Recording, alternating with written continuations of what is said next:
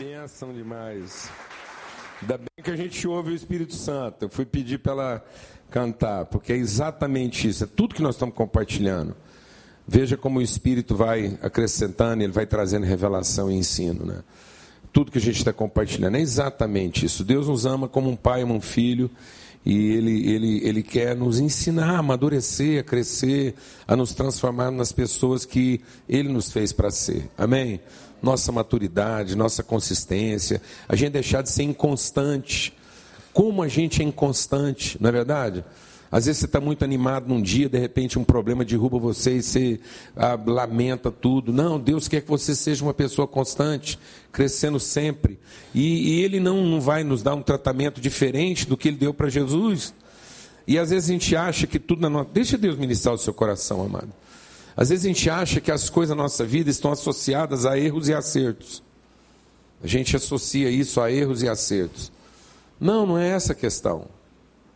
É, Deus, Deus não fica de mal da gente porque a gente fez uma coisa errada.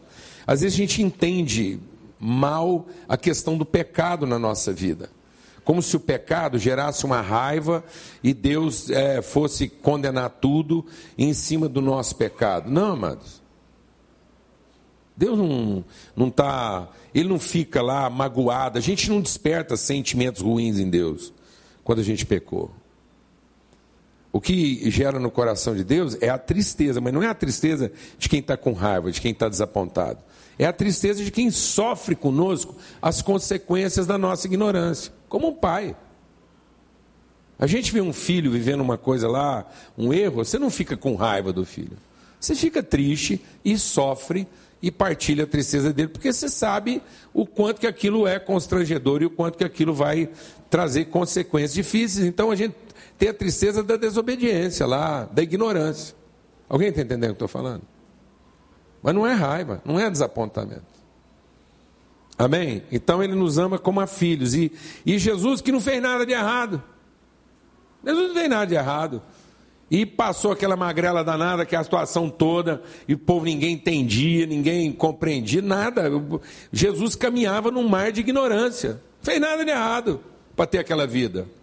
E no seu momento máximo, na sua fase mais adulta, Jesus diz assim: Minha alma está angustiada, está angustiada. Vou enfrentar uma situação aqui que eu não consigo antever o grau de dor e sofrimento. E eu vou passar isso porque eu fiz alguma coisa. Não, eu vou passar isso porque essa é minha responsabilidade como irmão, como pai da família. Eu tenho que enfrentar isso por todo mundo. Tem que enfrentar isso por todo mundo. E o que, que eu vou pedir? Que o Senhor me poupe dessa hora? Quantas vezes a gente está pedindo que Deus nos poupe? Que Deus nos livre de alguma coisa? E, e ele diz: Não, não vou pedir que o Senhor me poupe, porque foi exatamente para essa hora que eu vim. Olha que coisa fantástica. Já pensou se cada um de nós tivesse assim esse entendimento, essa clareza de, de, de kairós, de momento de Deus na nossa vida? Em vez de você lamentar, você se firmar. Glória a Deus, amado. Em vez da gente fugir, a gente firmar a presença. Amém? Então, abra sua Bíblia lá na primeira carta de João. Primeira carta de João, no capítulo 3. E dando sequência a tudo aquilo que Deus está ministrando na nossa vida aqui hoje de manhã. Na primeira carta de João, no capítulo 3, diz assim: Vede que grande amor nos tem concedido o Pai, a ponto de sermos chamados filhos de Deus. E, de fato, somos filhos de Deus. Por essa razão, o mundo não nos conhece, porquanto não conheceu a Ele mesmo. Então, o que, que acontece? Deus ministrar o seu coração. Nós vamos ler todo o capítulo, mantenha a sua Bíblia aberta aí. Então ele diz: Amados, agora somos filhos de Deus, e ainda não se manifestou o que havemos de ser. Sabemos que quando ele se manifestar, seremos semelhantes a eles, porque havemos de vê-lo como ele é. Deixa Deus ministrar o seu coração. Presta atenção. O amor de Deus, o amor de Deus é para nos tornar o quem de Deus. O amor de Deus não é para nos dar os ques de Deus. O amor de Deus não é para que eu tenha uma vida com todos os ques que eu desejei. Deixa Deus ministrar o seu coração. O amor de Deus não é para você ter o casamento que você sonhou. Amém? Tem muita gente sofrendo no casamento porque casa e descobre que não era aquilo que ele imaginou. Meu Deus, liberte-se das suas expectativas e liberte as pessoas das suas expectativas. Liberte as pessoas das suas expectativas. Liberte seus filhos das suas expectativas. Liberte sua família das suas expectativas. Liberte seus amigos das suas expectativas. A vontade eterna de Deus é nos fazer seus filhos. O amor de Deus foi tornar você um filho, chamar você de filho. O amor de Deus não se revela em Deus dar para nós tudo o que a gente quer. Vou falar devagar. O amor de Deus não está revelado em Deus nos dar tudo aquilo que a gente quer. O amor de Deus muitas vezes está melhor revelado na forma como Deus, sendo fiel, nos contraria. Amém. Por quê, meu irmão? Porque o nosso coração está contaminado de cobiça. Nós não sabemos nada de amor, nós sabemos de gostar demais, mas de amar, nada. Gostar, nós não temos a menor dificuldade de gostar. Nós não temos dificuldade de gostar de manga madura, não temos dificuldade de gostar de música boa, não temos dificuldade de gostar de gente bonita, não temos dificuldade. Amém? Gente agradável, ninguém tem dificuldade de gostar de gente agradável. Agora, amar gente chata, maior dificuldade. Entendeu? Estrada boa, ninguém tem dificuldade de gostar.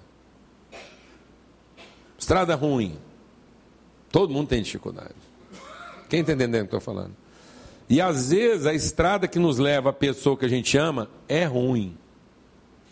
Às vezes a estrada que leva a gente, as pessoas que a gente gosta, é uma pista dupla, pavimentada, sem buraco. Mas às vezes para ir lá naquele lugar onde o amor tem que nos levar, a estrada é ruim e a gente não quer ir nela.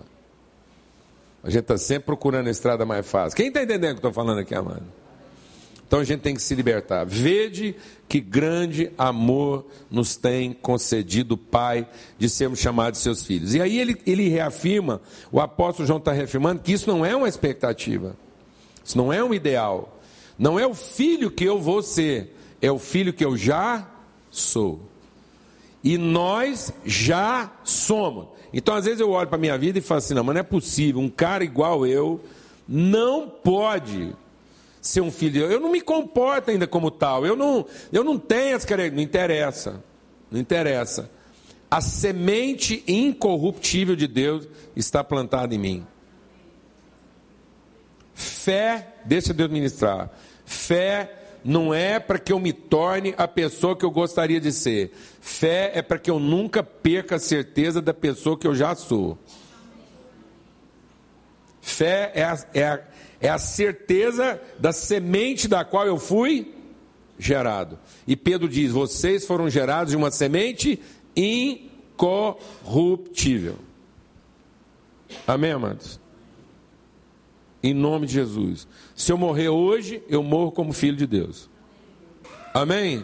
Sou filho, tenho o DNA de Deus, a identidade de Deus. Por isso, a palavra de Deus diz que muitas vezes Deus vai destruir nosso homem exterior, que foi construído segundo nossas expectativas, para trazer revelação do nosso homem interior. Por isso a palavra de Deus diz que enquanto o nosso homem exterior sofre danos, o nosso homem interior se renova.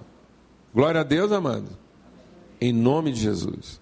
O meu homem interior tem que ser renovado. E Paulo diz: Eu oro para que vocês sejam fortalecidos pelo Espírito no vosso homem interior, que é segundo Cristo. Então, a semente. Eu fui gerado de uma semente corruptível. Às vezes vocês ainda estão vendo uma pessoa imatura, mas um filho de Deus que vai amadurecer, está empenhado, está agarrado. E ele diz: e ainda não está revelado o que nós havemos de ser, Porque o que, que vai, o que, que você, o que, que vai acontecer? O que, que será a revelação? Sabe o que vai ser a revelação? Que quando a gente alcançar plena maturidade, nós vamos ver Deus como Ele de fato é. Nós vamos ver como Pai. E é isso que acontece. Toda obra, deixa Deus ministrar o seu coração. Toda obra de Deus na vida do Filho Jesus foi para transformar ele o quê? Num pai. Qual foi a promessa de Deus para Abraão? Eu vou te dar filhos para transformar você num pai. Então, todo o projeto de Deus é transformar cada um de nós aqui numa pessoa exatamente como ele. Então, ele nos gera como filhos, nós somos os seus filhos, mas o projeto de Deus é que todos cheguemos a ser o quê? Pais. Pensar como pai, agir como pai, ter a maturidade de um pai, ter a responsabilidade de um pai. Amém, amado? Por isso que quando Jesus passa pela cruz, a cruz era para quê? A cruz é para transformar Jesus de filho em pai. Porque na cruz ele nos adota. E aí, lá em Hebreus, no capítulo 2, diz o quê? Que ele volta para Deus e diz assim: Eis-me aqui, e os filhos que o Senhor me deu. Então, até o próprio Jesus não se conhecia ainda como pai. Por isso que a palavra de Deus diz que, mesmo sendo filho, ele aprendeu a obediência naquilo que ele sofreu. Então, qual era a angústia de Jesus? A angústia de Jesus é o sofrimento de ser transformado de filho em pai. Amém, amado? Em nome de Jesus, que vai matar em nós a ideia de ser cuidado para gerar em nós a ideia de quem cuida. Glória a Deus, posso ouvir um amém? amém? Plena maturidade. Então nós somos filhos. Mas quando a gente encontrar de novo com Deus, a Bíblia diz o que? Tal qual Ele é, havemos de ser. Vamos receber o mesmo espírito que está nele, o espírito de paternidade. Agora, o que, que isso significa? E agora o texto vai dizer o que, que isso significa. Ser transformado pela fé significa o quê? Aquele que tem essa esperança, aquele que vive dessa forma, a si mesmo se purifica. Assim como ele é puro, todo aquele que pratica o pecado também transgride a lei, porque o pecado é a transgressão da lei. Sabemos que ele se manifestou para tirar os pecados. E nele não existe pecado. Todo aquele que permanece nele não vive pecando. Todo aquele que vive pecando não o viu nem o conheceu. Filhinhos, não vos deixe enganar por ninguém. Aquele que pratica justiça é justo, assim como ele é justo. Aquele que pratica o pecado procede do diabo, porque o diabo vive pecando desde o princípio. Para isso se manifestou o Filho de Deus, para destruir as obras do diabo. Todo aquele que é nascido de Deus não vive na prática do pecado, pois o que permanece nele é a divina semente. Está vendo? Ora, esse não pode viver pecando, porque ele é nascido de Deus. Nisso é, são manifestos os filhos de Deus e os filhos do diabo. Todo aquele que não pratica justiça não procede de Deus, nem aquele que não ama o seu irmão. Então ele está dizendo o quê? Uma característica essencial de todo aquele que é filho de Deus: santidade. Só que o nosso problema é que a gente trata a santidade como uma coisa piegas. A gente fala, ah, santidade é aquela pessoa piegas, aquele devoto, aquele religioso. Olha, eu vou te falar um negócio. Às vezes existe mais pecado nas nossas coisas religiosas do que nas não religiosas. Vou te falar uma coisa. Citar um exemplo, por exemplo. Tem gente que fala de música sacra e música profana. Então vou te falar. O que é uma música sagrada e o que é uma música profana? Qualquer música cantada na tentativa de seduzir alguém para conquistar o coração dessa pessoa a nosso favor é profano. Pode ser um hino, pode ser uma música do Catra. Pode ser um hino, você pode cantar Aleluia de Rendo. Se você está cantando Aleluia de Rendo, tentando seduzir Deus, isso é sedução. Isso é corrupção passiva. Isso, além de pecado, é crime. Uma pessoa que canta música para seduzir Deus tinha que ser preso. Formador de quadrilha. Está entendendo o que estou falando, não, mano? Apropriação indébita. Falsidade ideológica. Cantar música achando que Deus vai se converter ao meu canto é falsidade ideológica. É mentira. Alguém está entendendo o que eu estou falando? Não é corrupção da natureza. Agora, eu posso pegar um poema, uma música qualquer, e através dessa música eu quero alcançar o coração de uma pessoa para libertá-lo da sua ignorância. Então essa música é sagrada. E ela pode ter sido composta lá pelo Roberto Carlos. Não tem problema. Porque eu encontrei naquela poesia uma forma de estabelecer um ponto de comunicação para estabelecer com aquela pessoa uma relação que a liberte da sua ignorância e dê a ela a nítida noção do que é o amor de Deus em favor da vida dela. Isso é sagrado. Tudo aquilo que eu faço em favor de alguém, para libertá-lo da sua ignorância, para resgatar ele da sua miséria, da sua ignorância, do seu isolamento, é sagrado. Tudo aquilo que eu faço pretendendo a minha própria satisfação e meu próprio interesse, é profano. Então Deus não está olhando para aquilo que nós, na nossa estética, na nossa prática religiosa, chamamos de certo ou errado. Deus está olhando para o nosso coração. E a palavra de Deus diz que todo aquele que é filho de Deus não vive pecando. Não é possível a gente continuar a vida pensando que a vida é para nos satisfazer. Viver em pecado é continuar pensando que a vida é para nossa própria satisfação. Alguém está entendendo o que estou falando aqui, amado? Então, pelo amor de Deus, a palavra de Deus diz o que? Tudo que não vem de fé é pecado. Tudo que não vem de uma consciência clara, tudo que não vem de um entendimento claro de propósito de Deus para a minha vida, é pecado. Então não é possível que um filho de Deus viva pecando. E às vezes nós estamos pecando em tudo, porque eu olho para o meu casamento e quero uma mulher para quem? Para mim. E eu uso a religião para isso, então eu estou vivendo em pecado. E se eu estou vivendo em pecado, eu sou filho do diabo. Por que, que eu sou filho do diabo? Porque o diabo que fez eu olhar para a vida e pensar a vida por aquilo que eu posso tomar dela, e não por aquilo que eu posso oferecer a ela. Então, tudo que vem do meu desejo de tomar de alguém, da vida, do mundo, de qualquer coisa. Eu quero tomar isso para satisfazer minha carência, é viver em pecado. E quem vive em pecado é filho do diabo. Porque vive de acordo com esses pensamentos demoníacos. Toda vez que você se mete num problema, a primeira pessoa que você preocupa é com quem? Consigo. E o mal que aquilo está te fazendo. E a primeira coisa que você quer é arrumar uma forma de se livrar daquilo. Alguém está entendendo o que estou falando aqui ou não, não? Então, quem é nascido de Deus não vive pecando. Não é possível que um filho de Deus saia de casa pensando em cumprir uma jornada de trabalho e a única coisa que ele está interessado é no dinheiro que ele vai ganhar. Isso é um filho do capeta, mas não é um filho de Deus. Não é possível que a minha relação com o trabalho seja uma relação apenas de interesse comercial. Que eu não vejo ali uma conectividade com as pessoas. Não é possível que a única coisa que eu penso na vida o tempo todo é em como extrair de alguém ou de alguma coisa aquilo que vai me produzir o quê? Satisfação e prazer. Não é possível. E às vezes nós estamos formando em casa uns demoninhos. É tudo capetinha.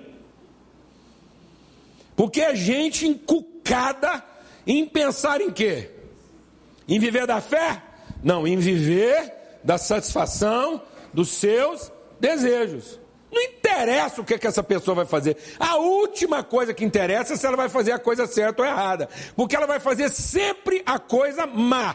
Ela faz a coisa má quando ela faz a coisa certa, e ela faz a coisa má quando ela faz a coisa errada. Ela nunca faz o bem, ela só faz o mal.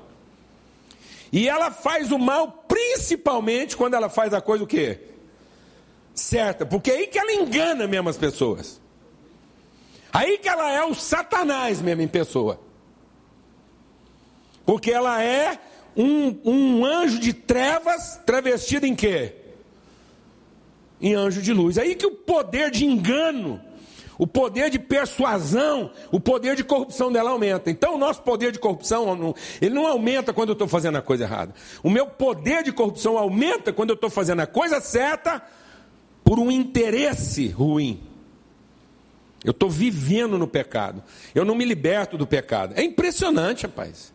É impressionante. A pessoa, ela, ela, é, assim, a, a, quantidade de gente que você encontra que o cara ouve, está aqui, ele reza, ele busca, faz tudo que um, um religioso podia fazer, mas ele. A primeira oportunidade que ele tem, ele está lá cobiçando a mulher do outro, ele está lá ensandecido por causa de uma nádega, é um trem louco. É uma coisa assim, ele não consegue vê a vida na perspectiva de uma pessoa consciente do seu propósito. Ele é um extrativista.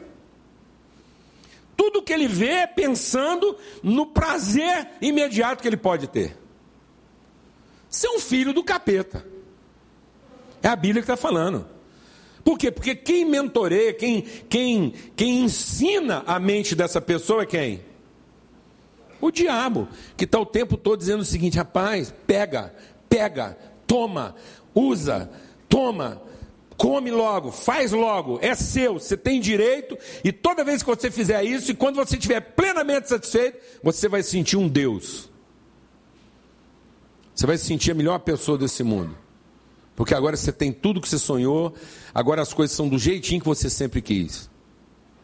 Agora, finalmente, você é um menino sentado num trono. Então, o problema de pecado é pessoa que não sabe fazer a coisa certa ou errada? Não, amado. O problema de pecado é de gente que não quer amadurecer. Não quer ser transformado. Ele, a parte espiritual da vida dele, ele, até a parte espiritual da vida dele, ele usa para satisfazer quem? A si próprio. O tempo todo que ele está rezando, que ele está cantando, que ele está no monte, ele pode estar tá onde for. Ele pode estar tá no culto mais ungido, o Espírito Santo derramando lá, e Deus falando o que for, e ele está lá arrumando um jeito de tirar uma vantagem daquele negócio. De se dar bem. Então o Filho de Deus anda em santidade, ele vai se purificando. E ele vai se purificar. O que é se purificar? Se purificar desses maus pensamentos. O que, que são maus pensamentos? É que o cara ficou planejando fazer uma coisa errada? Não, mas maus pensamentos é quando você planeja se dar bem. Você planejou se dar bem? Esse pensamento é ruim. Você planejou sofrer todas as consequências para cumprir o verdadeiro propósito de Deus na sua vida? Então esse pensamento é bom.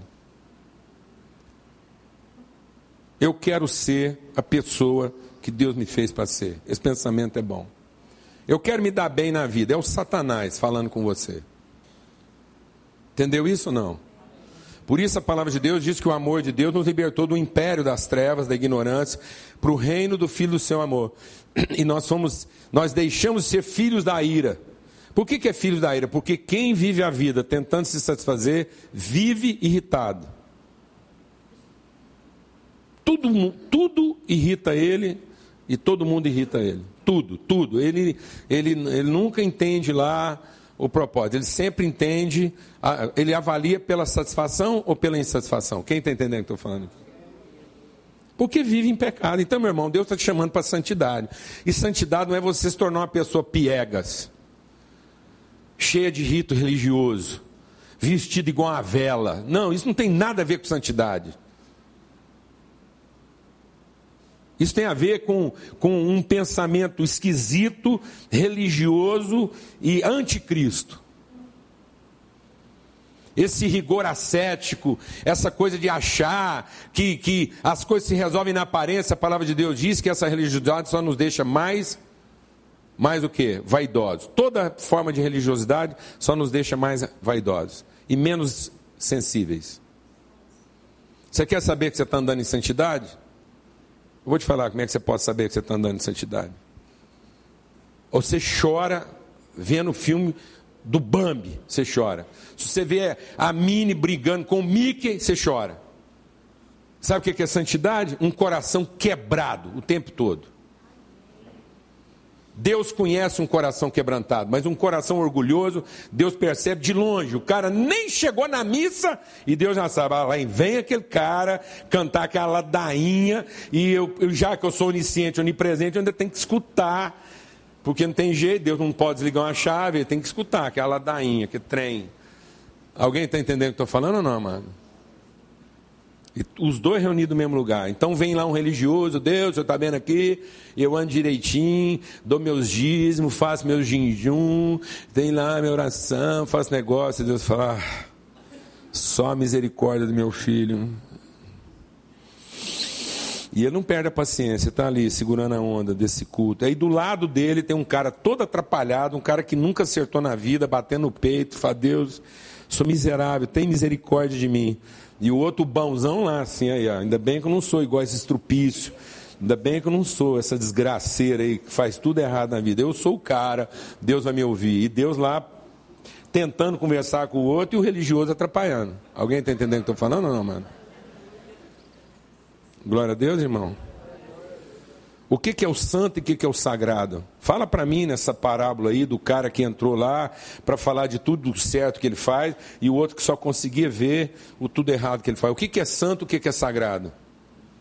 Pergunta qual é o hino que o cara santo cantava e pergunta qual que é a música que o desgraçado cantava. Alguém está entendendo o que eu estou falando? Não.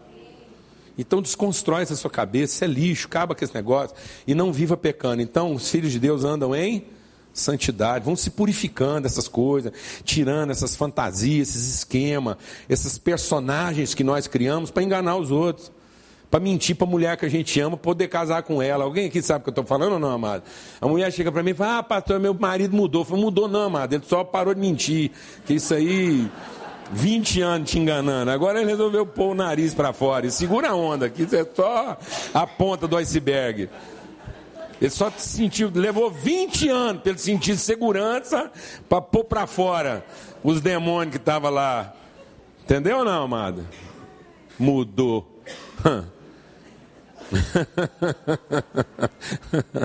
Isso até ele tirar tudo que ele estava colocado em cima demorou 20 anos.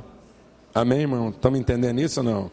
Os filhos de Deus não vivem em pecado. Segunda coisa que ele diz a respeito dos filhos de Deus: santidade. Ele diz assim: olha, porque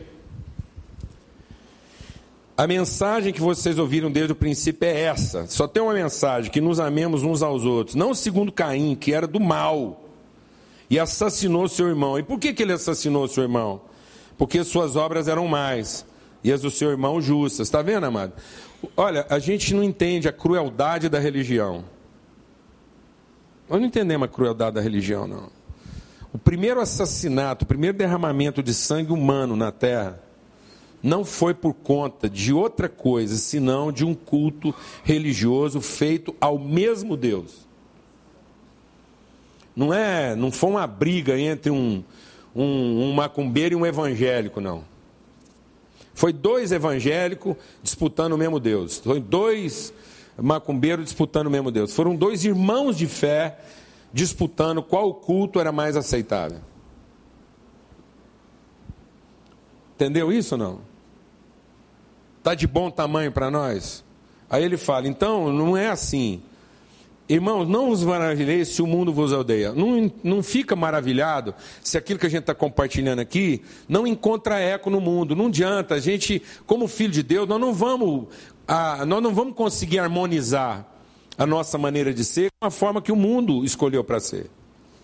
Não há a simpatia. A palavra de Deus diz que quem quiser ser amigo deste mundo vai se tornar o quê? Inimigo de Deus. Se você quiser viver nesse mundo, se você quiser ser uma pessoa bem-sucedida nesse mundo, você também vai ter que entender que você vai estar em constante conflito com os valores desse mundo. Não adianta, não tem jeito. Não tem jeito. Você está lá fazendo sucesso, as pessoas estão lá respeitando o seu trabalho, mas na hora H você sabe que vai ter lá um, um certo conflito de interesse em que, por amor das pessoas, eu não posso me livrar delas, eu tenho que ir lá encarar o que, que é o meu papel. E ele diz então. É, nós sabemos que já passamos da morte para a vida, porque amamos os irmãos. Aquele que não ama permanece na morte. Todo aquele que odeia o seu irmão é assassino. Vocês não sabem que todo assassino não tem a vida eterna permanente em si? Nisso conhecemos o amor, que Cristo deu a vida por nós e nós devemos dar a nossa vida pelos irmãos. Aquele que possui recursos nesse mundo e vendo seu irmão padecer necessidade, fechar o seu coração, como pode permanecer nele o amor de Deus? Filhinhos, não amemos apenas de palavra, mas de, nem de língua, mas de fato e de verdade. Então ele está dizendo o seguinte: que além da gente andar em santidade, a gente assume a responsabilidade. Todo filho de Deus assume a responsabilidade relacional. Ou seja, todo filho de Deus não está na relação pelo que ele pode receber, mas pela responsabilidade que ele assume. Então, mesmo nas nossas relações comerciais, você quer ser uma pessoa que associa mesmo sucesso profissional com sucesso espiritual, com sucesso emocional? Então é o seguinte: você assume a responsabilidade da relação. A responsabilidade da relação é sua. Então, às vezes, uma pessoa vai te bajular, não tem problema, ele pode entender mal, ele, ele entender mal é uma coisa, você entender mal, aí acabou.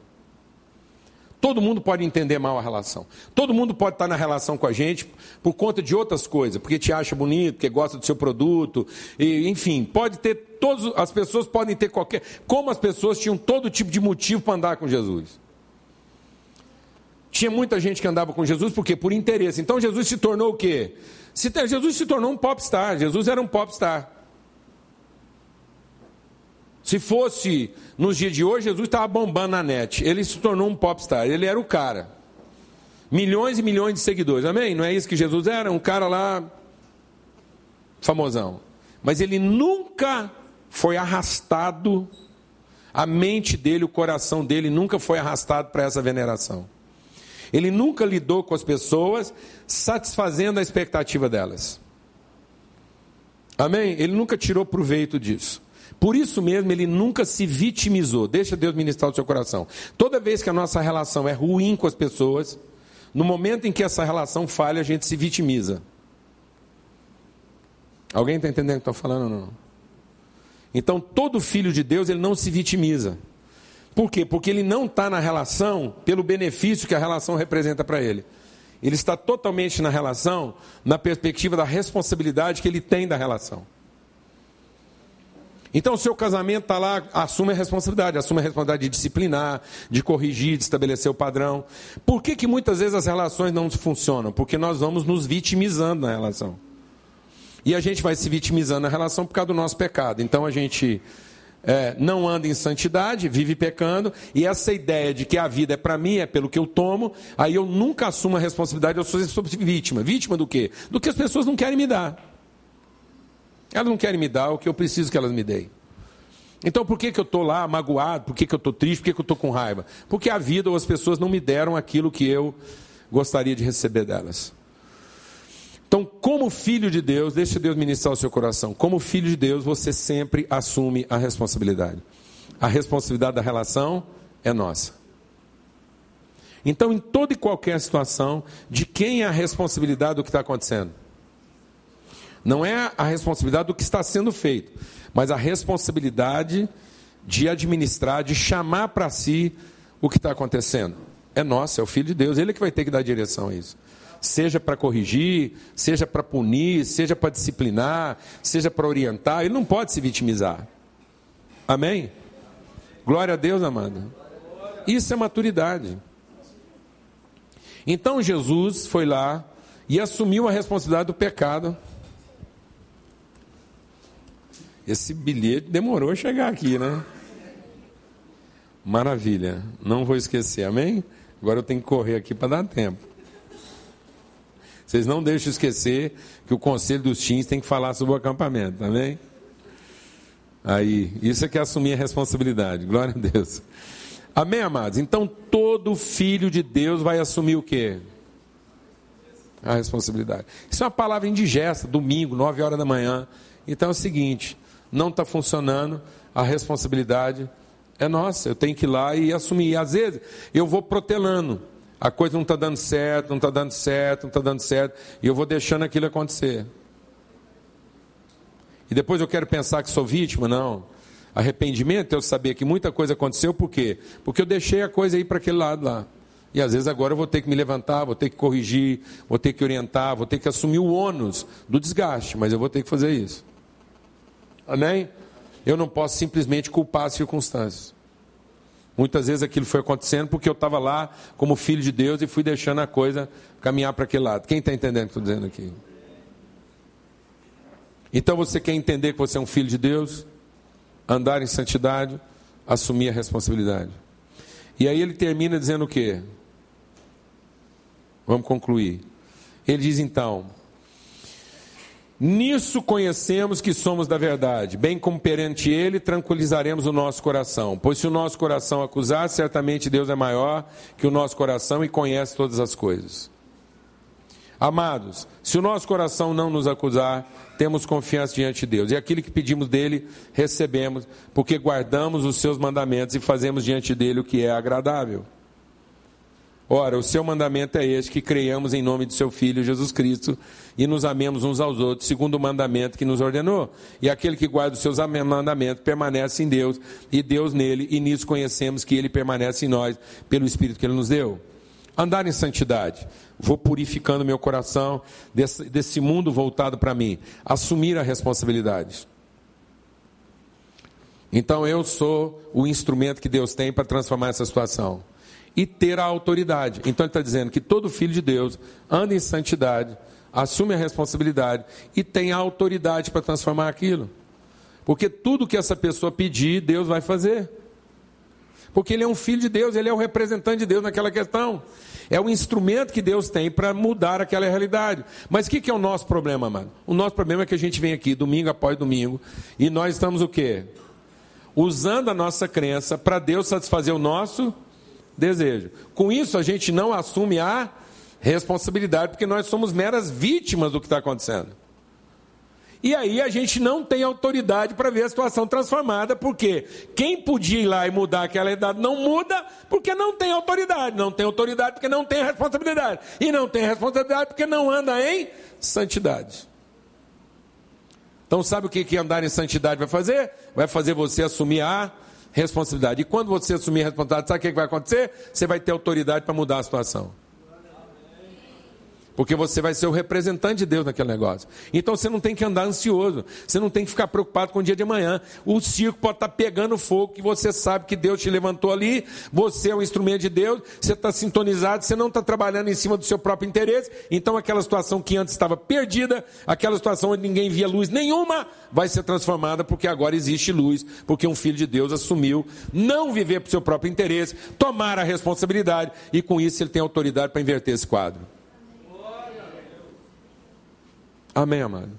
Então não é o que Deus vai continuar fazendo por nós, é o que Deus agora vai fazer através de nós.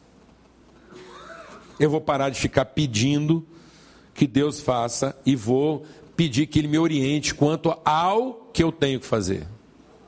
Quem entendeu isso aqui, amado? Porque agora eu não quero uma vida para mim, eu quero a minha vida em favor das pessoas. Amém? Em nome de Jesus. Pai, muito obrigado por essa manhã. Muito obrigado pela palavra que nos exorta, nos confronta. Queremos viver mesmo como filhos, em santidade, em responsabilidade e em autoridade. Cumprir mesmo aquilo que é o nosso chamado, a nossa vocação. Clamamos pela graça e o consolo do Senhor sobre as famílias, especialmente as famílias enlutadas, Bruno, Marquinhos, a casa do Erivan, a Carminha, as filhas em nome de Cristo Jesus. Por todos aqueles que estão em leito de enfermidade, clamamos pelo milagre, o milagre da cura, a cura na alma, no coração, no entendimento. Que eles sejam também sarados no corpo. Que, ó Deus, recuperem, que essas pessoas recuperem a sua capacidade de trabalho, de testemunho, de vida. Em nome de Cristo Jesus que o Espírito Santo continue a nos conduzir e que a gente não passe dessa vida sem cumprir aquilo que é a nossa vocação, que a gente não se distraia. Em nome de Cristo Jesus, Senhor, que o Senhor faça resplandecer sobre cada um de nós o seu rosto e nos dê paz. Que o amor de Deus, o Pai, a graça do Filho, a comunhão do Espírito Santo, seja sobre todos, hoje e sempre, em todo lugar, no nome de Cristo Jesus. Amém e amém. Vamos em paz, uma boa semana para todos.